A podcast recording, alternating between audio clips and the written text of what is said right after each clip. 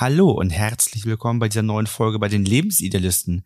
In dieser Folge geht es um starkes Leid in der Beziehung. So könnt ihr die Trennung einleiten. Mein Name ist Florian. Ich bin Ina. Wir sind Paartherapeuten und Coaches und helfen euch raus aus der Krise hinein in eine glückliche und harmonische Beziehung.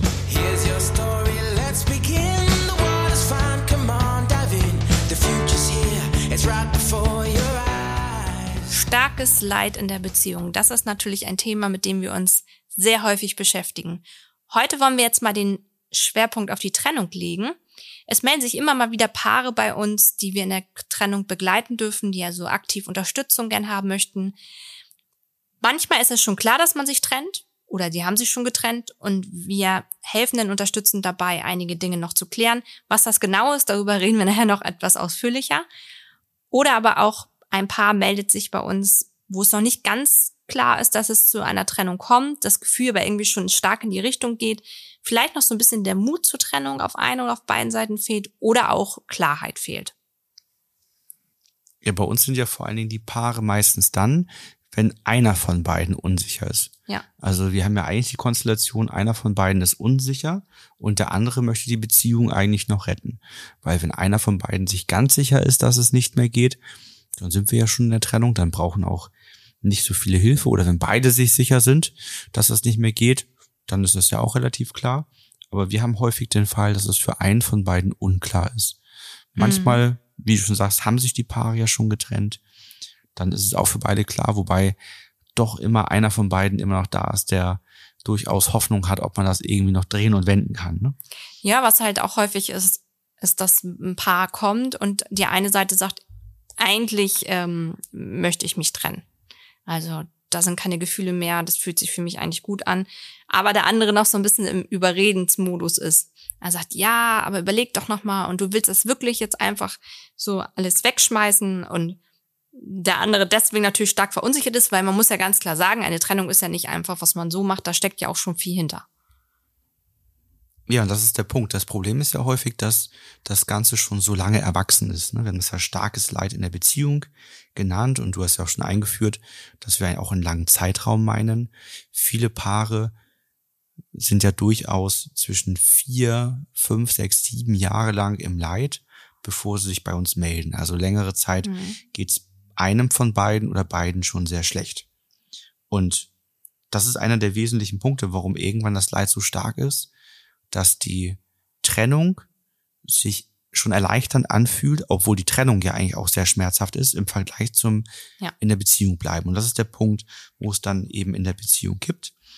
Und ja, es gibt einige Dinge, die uns zurückhalten, eine Trennung durchzuführen, Mhm. beziehungsweise ja, wie erwächst das Ganze überhaupt? Also das Problem ist ja meistens, dass man Kleinigkeiten nicht ausspricht und Ja. die sich summieren.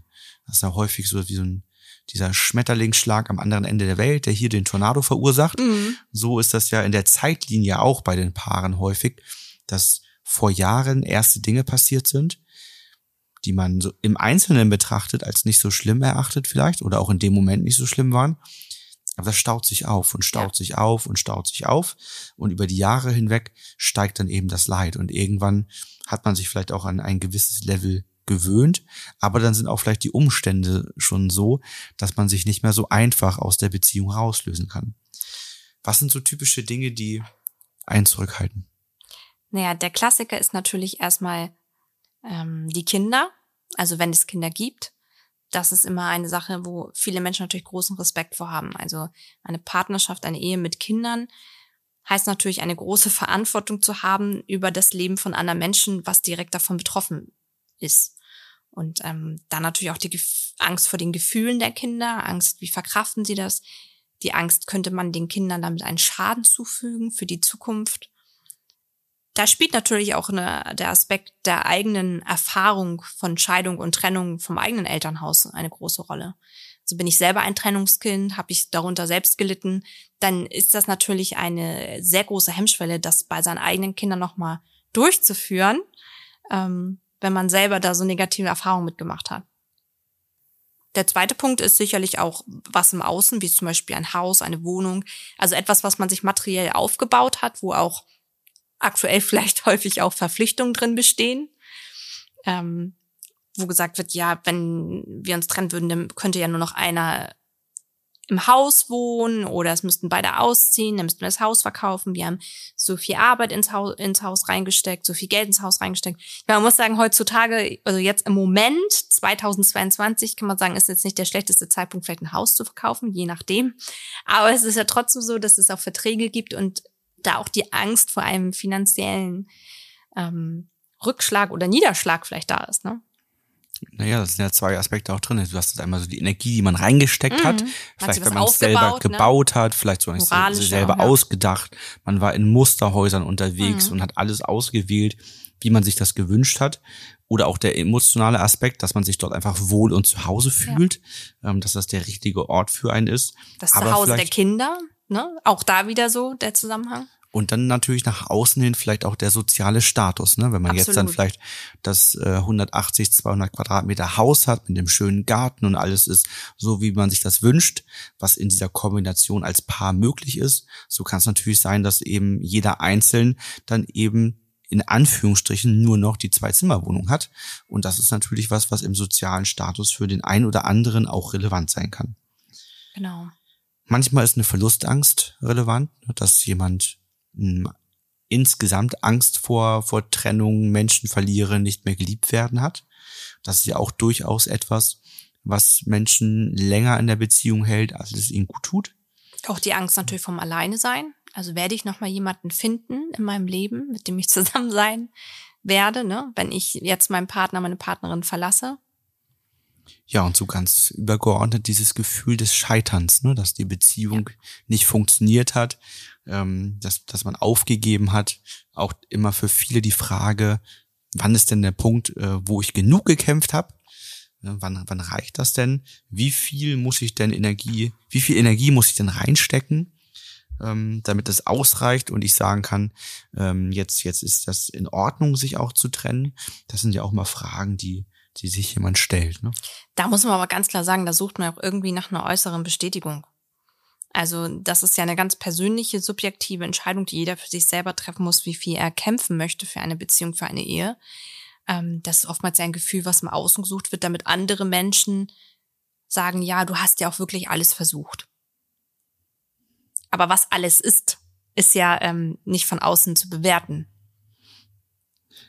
Nee, und Weißt du, was ich meine? Also ich weiß, was du meinst. Leider hat man ja, also alles versucht kann nicht sein, ja, weil man war Man dann, sagt es ja so, also, ne? wenn man vielleicht noch beim Paartherapeuten war, dann vielleicht irgendwann schon. Aber es ist ja immer die Frage, hat man die richtigen Dinge versucht? mhm.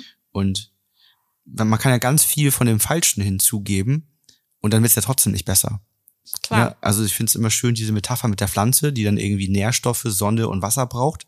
Und da kannst du noch so viel Sonne draufschmeißen wenn, und noch so viel gießen. Wenn die Nährstoffe nicht da sind, dann passiert auch nichts. Ne? Also haben wir ja gerade mit unseren Terrassenpflanzen gehabt, die, die einfach, äh, wo einfach dann die, der, die, ja, wo einfach die Nährstoffe aus der Erde komplett raus waren. Und dann kannst du noch so oft gießen und die Sonne kommt raus und denkst, Mensch, warum passiert mit diesem Baum nichts? Warum sieht der immer noch so, so leer und kahl aus? Und dann schmeißt er halt Dünger rein und auf einmal geht's wieder. Und das kann eben bei einer Beziehung auch so sein, dass du dann eben die richtigen Wege probierst und dann kann es auch wieder funktionieren.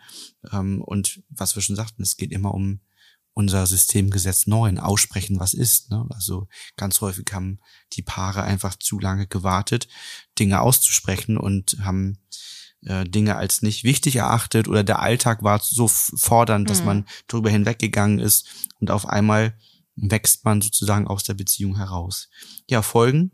Eine Folge haben wir angesprochen oder ist eigentlich schon ähm, Thema äh, des, des Podcastes, eben das starke Leid über lange Zeit hinweg. Ne? Also dass sich eben dieses Leid aufbaut, immer, immer weiter wächst, aber auch der innere Druck immer weiter wächst. Und wenn Paare dazu neigen, Dinge eher nicht zu thematisieren und vielleicht nicht so offen auszusprechen, dann kommt es irgendwann zu dem, was man auch so eher aus dem Arbeitsleben kennt, dann nennt man es die innere Kündigung, also Mitarbeiter, die sich eigentlich am Arbeitsplatz gar nicht mehr wohlfühlen und innerlich schon gekündigt haben, entsprechend auch keine richtig gute Leistung mehr bringen, Mhm. aber eben noch da sind. Und das hat man in Beziehungen dann auch immer mal, dass jemand sich innerlich schon getrennt hat, ähm, oder sich da auf dem Weg befindet, sich emotional immer weiter löst bis man dann irgendwann an den Punkt ankommt, wo man sich so weit innerlich entkoppelt hat, dass man es aussprechen kann, weil es bei einem selber nicht mehr so viel macht. Ja, Natürlich ein total unangenehmer Punkt für den anderen, ja. weil der dann häufig ins Kämpfen kommt und Mhm. sagt, oh Mist, jetzt muss ich was tun. Ich habe da wohl einige Signale überhört. Ähm, aber es ist zu spät. Dann ist der andere, hat sich dann innerlich schon meistens so weit entfernt und so weit gelöst, dass es nicht mehr funktioniert. Manchmal kommt das dann auch, finde ich, so der nächste Punkt ist dann, also das nächste Stadium ist dann schon fast wieder Mitleid für den Partner, für die Partnerin zu haben. Dass man sagt, ich, ich möchte das nicht, aber ich wünsche dir auch jemanden, der zu dir passt. Also, dass ihm der andere oder die andere schon fast leid tut. Das finde ich immer ganz, der andere will kämpfen und kämpfen und da, also man ist in so unterschiedlichen Bereichen dann schon unterwegs, emotional. Was ich sagen muss, meiner Erfahrung nach, man sieht es Paaren auch schon an, die stark im Leid sind seit längerer Zeit. Also ich finde, häufig sieht man es denen, also jetzt meine ich jetzt nicht nur äußerlich äh, bezogen, wenn, wenn sie zu uns kommen, sondern auch an der Haltung und an, an vielen Kleinigkeiten untereinander oder dass die Zündschnur halt sehr kurz ist, die, wie die Kommunikation sich umstellt, aber auch die Emotionalität untereinander, dass viel geweint wird bei so einem Termin auch erstmal, weil da so der Druck erstmal rausgegangen ist dann und ähm, Verzweiflung sehr groß ist, Aufregung vor so einem Termin sehr groß ist. Also weil man einfach merkt, man ist am Limit. Und auch körperlich und mental. Das ist ja auch eine Folge, die davon häufig auftritt. Dass manche sagen, ich kann nicht mehr schlafen, ich kann nichts mehr essen, ich habe dauerhaft Kopfschmerzen, ich stehe auf oder ich mag nicht nach Hause kommen. Irgendwie fühlt sich mein Leben gar nicht mehr gut an. Und ich kann, ich kann so nicht weiterleben. Wir hatten das im, im Urlaub letztens. Da saß ein Paar neben uns. Ich weiß nicht, ob du es auch wahrgenommen hast. Ähm, Im letzten Urlaub jetzt? ja, Ja, okay. als wir ähm, in diesem Atlantik-Restaurant waren, ähm, saß neben uns ein Paar. Ich schätze mal so Ich war ja gar nicht mit 50ern. dabei. Doch, da warst du mit dabei. In dem Atlantik-Restaurant? Ja, natürlich. Jetzt wird spannend, wo war ich im Urlaub? Naja, Okay, wahrscheinlich warst du weiter, es vorher zu, zu intensiv an der Bar und weißt es nicht mehr. Also Ich war mehrere Personen, ja. was, was halt da auffiel, ist, ähm, das, das, da gab es mehrere Gänge in diesem Restaurant und das war, äh, ja. hat, hat halt längere Zeit Ja, gedauert. Und ja, die, da die war ich. beiden, die waren eben, da warst du, ne? Da war ja, ich, das, ja. das kennst du, ne? Mit diesen Gängen und Ja, so, ne? ja, jetzt, genau. da war was. Ja, da Ja. hast du gegessen, ne? Da habe ich gegessen. Ja, sehr gut. Schön, dass du auch dabei warst in diesem Urlaub.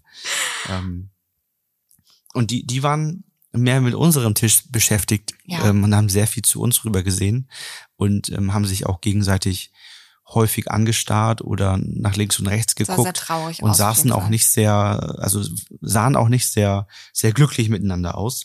Das, das ist, glaube ich, das, was du so meinst, ne, dass nachher äh, man das einfach manchmal von außen zumindest interpretiert. Ob es nun wirklich so ist, weiß man nicht. Vielleicht haben die beiden auch an dem Tag einfach wahnsinnig viele Ausflüge gemacht, waren einfach nur völlig müde und K.O.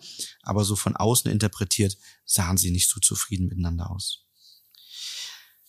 Ja, wir haben zu dem Thema ein bisschen abgewandelt einen Blogbeitrag geschrieben. Der Blogbeitrag heißt Hilfe nach narzisstischer Beziehung. So kann euch eine Paartherapie helfen. Da geht es nochmal ganz speziell darum, wenn man in einer Beziehung war, mit einem Narzissten sich daraus gelöst hat, wie man diese verarbeiten kann und sich dann auch wieder bereit machen kann, in eine neue Beziehung hineinzugehen. Also wenn das ähm, ein Thema ist, was euch interessiert, dann schaut da in unserem Blogbeitrag. Da haben wir mehr zu geschrieben. Oder aber auch, wenn ihr jetzt natürlich merkt, ähm, dieses Thema starkes der Beziehung, so könnt ihr die Trennung einleiten und ihr fühlt euch da irgendwo angesprochen, habt das Gefühl, ihr möchtet ganz gerne eine Begleitung haben für euch selbst, für eure Kinder, ähm, um da zum Beispiel ein starkes Elternpaar zu bleiben, könnt ihr euch natürlich sehr gerne bei uns melden. Ja, der, der Lösungsansatz, der Weg ist, dass wenn man sich für die Trennung entscheidet, zu versuchen natürlich diese möglichst harmonisch auch wieder durchzuführen. Ähm, insbesondere natürlich dann, wenn Kinder eine Rolle spielen, Ja. ne, wie ich es gerade sagte, um Elternpaar zu bleiben.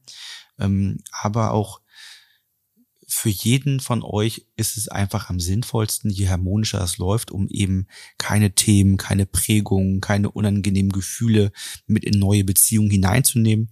Denn es fällt den meisten Menschen schwer, das wirklich komplett abzugrenzen, in der alten Beziehung zu lassen, denn man nimmt immer doch Beziehungsmuster, Verletzungen und so weiter in die nächste Beziehung mit hinein und kann dann eben nicht so frei starten. Wir haben uns fünf Schritte überlegt, ähm, die ihr in einer Trennung gehen könnt. Der erste Schritt ist, die eigene Haltung zu stärken und Klarheit zu erhalten. Also mit Hilfe der System-Empowering-Methode können wir Systemgesetzverletzungen und ungute Gefühle zwischen euch lösen, sodass mehr Klarheit entsteht. Das ist besonders dann wichtig, wenn einer von euch oder ihr beide unsicher seid, ähm, ob die Trennung der richtige Weg ist oder ob es doch noch einen gemeinsamen Weg für euch gibt. Und da ist es regelmäßig sehr wichtig, die Systemgesetzverletzungen und damit unguten Gefühle zu lösen, um dann zu schauen, was da drunter steckt. Denn dadurch baut man sehr häufig eine Schutzmauer auf und diese Schutzmauer, die deckelt eben auch irgendwann die guten Gefühle weg. Und mit gelösten Gefühlen lässt eben diese Schutzmauer nach und man kann dann schauen, ob dahinter auch noch die positiven Gefühle da sind oder ob die eben auch schon im Laufe der Zeit verschwunden sind.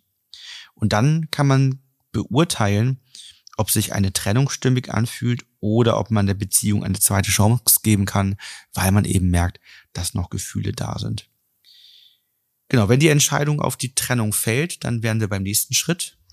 Genau, beim nächsten Schritt, das würde heißen, das gemeinsame Gespräch suchen. Da geht es natürlich darum, eine Entscheidung zu erklären, also mal tiefer einzusteigen, in Ruhe miteinander zu sprechen. Dafür wird natürlich eine gewisse Offenheit von beiden Seiten gebraucht. Ähm, schön ist es natürlich, wenn man bestimmte Sachen in dem offenen Gespräch dann schon klären kann. Das geht aber natürlich nur, wenn jetzt keine starken Verletzungen untereinander vorliegen. Weil sonst ist die Gefahr natürlich groß, dass äh, Vorwürfe kommen, dass man Schuldzuweisung macht, dass einfach keine wertschätzende Kommunikation möglich ist. Das heißt, es wäre schön, vorher die Verletzung untereinander aufzulösen in diesem Gespräch, so vorab, bevor man in die Tiefe von Punkten einsteigt. Das ist natürlich manchmal schwierig alleine zu schaffen. Wir haben auch schon viel ähm, über Systemgesetzverletzungen gesprochen, wie man sie auflösen kann. In einigen Podcast-Folgen haben wir darüber gesprochen schon. Man, ihr könnt es selber gerne versuchen und ähm, wenn ihr dann aber merkt, okay, wir untereinander kriegen es nicht hin, seid auch so offen und so frei und holt euch Hilfe und Unterstützung.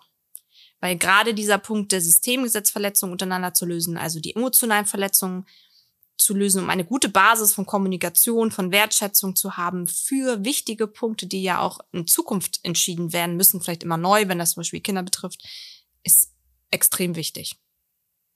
Ja, und dann tut erstmal eine Pause gut, Mhm. um das Ganze sacken zu lassen, zu reflektieren und eben zu prüfen, mh, wie sich die Gefühlslage entwickelt. Also wie ist es mit, vor allen Dingen mit dem Thema Wut und Ärger. Das Ja. ist ganz wichtig. Oder starke Ähm, Traurigkeit. Genau, zu starke Traurigkeit auch, aber wenn noch ein bisschen Traurigkeit da ist, das wäre jetzt nicht so schlimm, aber ähm, in, für den nächsten Schritt brauchen wir, dass vor allem Wut und Ärger abgebaut sind. Denn der nächste Schritt ist, dass alle wichtigen Dinge geklärt werden müssen. Da sind viele sachliche Themen bei, da geht's aber auch noch um die Kindererziehung und so weiter. Also wie ist das mit der Wohnung, mit dem Haus, mit Eigentum, mit Vermögen? Wie ist das mit äh, dem Umzug? Wer wohnt wo? Mit den Kindern und so weiter. Also es gibt eine ganze Liste von Dingen, mit den Kindern. was da entschieden werden muss. Und das lässt sich mit Wut und Ärger sehr, sehr schwer klären. Und das ist eben auch in Mediationsgesprächen häufig der Punkt, warum es schwierig ist, weil man für seine Wut, die man hat, immer einen Ausgleich sucht. Ja. Na, Wir haben ja zum Lösen von Verletzungen Systemgesetz 9 und 10. 9 ist aussprechen, was ist, der, ähm, und anerkennen, was ist, Verantwortung übernehmen und 10 ist Ausgleich schaffen. Wenn also das nicht gemacht wurde und noch Wut da ist, dann suchen wir nach dem Ausgleich. Das heißt, wir werden mehr fordern, als wir es normalerweise tun würden, wenn die Wut nicht da ist. Klar. Ne? Also dann, dann reicht vielleicht 50-50 nicht mehr aus, sondern dann soll der andere dafür, dass er fremdgegangen ist und in mir so viel Leid erzeugt hat, eben einen Preis als Ausgleich bezahlen, weil das dann die Möglichkeit gerade erscheint, sich irgendwie etwas zurückzuholen. Und das ist natürlich es ist etwas. einfach ein Machtding auch untereinander dann. Wut erzeugt, finde ich, auch schnell ein Gefühl von Macht, dass man nach dem Schuldigen sucht, dass es Vorwürfe gibt und dass in dem Sinne auch derjenige, der vielleicht, ähm, wo wo die Kinder äh, wohnen, die Position ausnutzen könnte, zu sagen, okay, ähm, ich möchte es aber so und so, entweder machen wir das so oder wir streichen an einer anderen Stelle dann. Und dafür ist es total wichtig, eben, dass Schritt zwei gut funktioniert hat, dass man die Systemgesetzverletzung gelöst hat, dass man Wut und Ärger abgebaut hat, sich nicht mehr akut im Leid fühlt und dann eben auf dieser Ebene gemeinsam das Beste rausholen kann für beide. Und dann kann man nämlich zu Schritt vier übergehen. Schritt vier heißt dann wirklich die Trennung einzuleiten. Und das ist natürlich kein leichter Prozess, emotional, aber auch überhaupt. Und da ist es wichtig, dass man natürlich bei seinem Standpunkt bleibt, dem, den man hat. Also, dass man an dem Punkt schon wirklich die Klarheit hat, was, was möchte ich und für was habe ich mich jetzt entschieden. Weil wenn ich eine Trennung einleite, heißt das natürlich auch dann oder spätestens dann treten auch die Konsequenzen ein bei vielleicht allen anderen Familienmitgliedern. Also ich sag meinen Kindern oder den gemeinsamen Kindern, dass man sich trennt, den Eltern und Schwiegereltern, irgendwas wird gekündigt, was auch immer. Also das ist wirklich ähm, ein Punkt, wo man sich dann sicher sein musste, weil man sonst auch bei anderen Menschen ein starkes Leid erzeugen kann. Und auch Unsicherheit. Also es entsteht ja allgemein bei einer Trennung Unsicherheit auf m, verschiedenen Ebenen. Und wenn man ähm, das dann mitteilt und selbst noch nicht sicher ist, das ist ganz schwierig. Ja, auch dafür sind als als vorherigen Schritte zwei und drei total wichtig. Ne? Also Ja. das funktioniert natürlich viel besser, das dem Umfeld und den Kindern zu sagen, wenn man selber das Leid und die Wut abgebaut hat. Ne, weil man auch dann viel fairer bleiben kann, es dann nicht darum geht zu sagen, wer ist der Schuldige, sondern zu sehen, die Verantwortung liegt meistens irgendwo in der Mitte. Mhm. Und dann im nächsten Schritt, Schritt fünf, geht es darum, die eigene Persönlichkeit zu stärken, also wieder auf sich zu schauen, sich selbst Gutes zu tun, zu schauen, was ist das, was mir Energie liefert, woran habe ich Spaß, was sind meine eigenen Ziele im Leben, die ich wieder so für mich verfolgen kann, mit den eigenen Werten beschäftigen und das Umfeld vielleicht stärken, ne? mehr, mehr mit Freunden zu machen, sich da mehr zu connecten und so weiter, um dann einfach, ja, sich selber wieder in einem, in einem gesunden Modus für sich alleine zu befinden, wo man sich wohlfühlt. Mhm. Ne, Gerade wenn es natürlich eine langjährige Beziehung war, ähm, dann ist, ist es natürlich erstmal absolut ungewohnt, sein Leben alleine zu bestreiten. Und deswegen ist es eben wichtig, das Ganze proaktiv anzugehen und ähm, nicht abwartend ähm, zu schauen, was passiert nun. Ich glaube, es kommt auch so ein bisschen individuell da auf die Situation an. Wenn man zum Beispiel vor einmal alleinerziehend ist, stellt sich ja auch vieles im Alltag um. Ne, es kommen neue Herausforderungen auf einen zu, man muss sich um viel mehr Dinge kümmern, viel mehr Belastung hat man. Und da ist es ja auch wichtig, dass die Persönlichkeit auch gestärkt ist zu sich selber, um einfach diese Veränderung auch leisten zu können. Hast du mir nicht letztens beigebracht, dass es getrennt erziehend heißt? es kann getrennt erziehen heißen, wenn beide die Verantwortung übernehmen. Wenn es beide machen, ne? Genau. Ja. Das ist ja nun nicht immer der Fall. Ne? Es ist ja leider auch häufig der Fall, dass es wirklich vom Gefühl her eher alleinerziehend ist. Das kommt halt darauf an, wie gut man das äh, tatsächlich geregelt bekommt, ne? Genau, genau. Also wenn man Also- im Streit auseinandergeht, ist, glaube Ja. ich, alleinerziehend häufig das Resultat. ja, Aber wenn man da gemeinsam eine gute Vereinbarung findet, an einem Strang zieht, ein harmonisches Elternpaar Genau. bleiben kann, auch wenn das Liebespaar sich trennt, dann kann es auch getrennt erziehend erfolgreich funktionieren. Ne? ja. Okay, das sind wir auch schon am Ende unserer Folge angekommen. Wir hoffen, ihr konntet für euch einiges mitnehmen, wenn euch denn das Thema Trennung betrifft. Und ja, falls ihr in dem Punkt Unterstützung braucht, meldet euch bei uns. Wir thematisieren das auch gerade bei Instagram oder in unserem Newsletter und auf verschiedenen Kanälen. Also schaut euch gerne mal um, welche sozialen Medien wir sonst noch so bespielen und folgt uns gerne. Ansonsten freuen wir uns auf euer telefonisches Erstgespräch bei uns. Bis dann. Tschüss.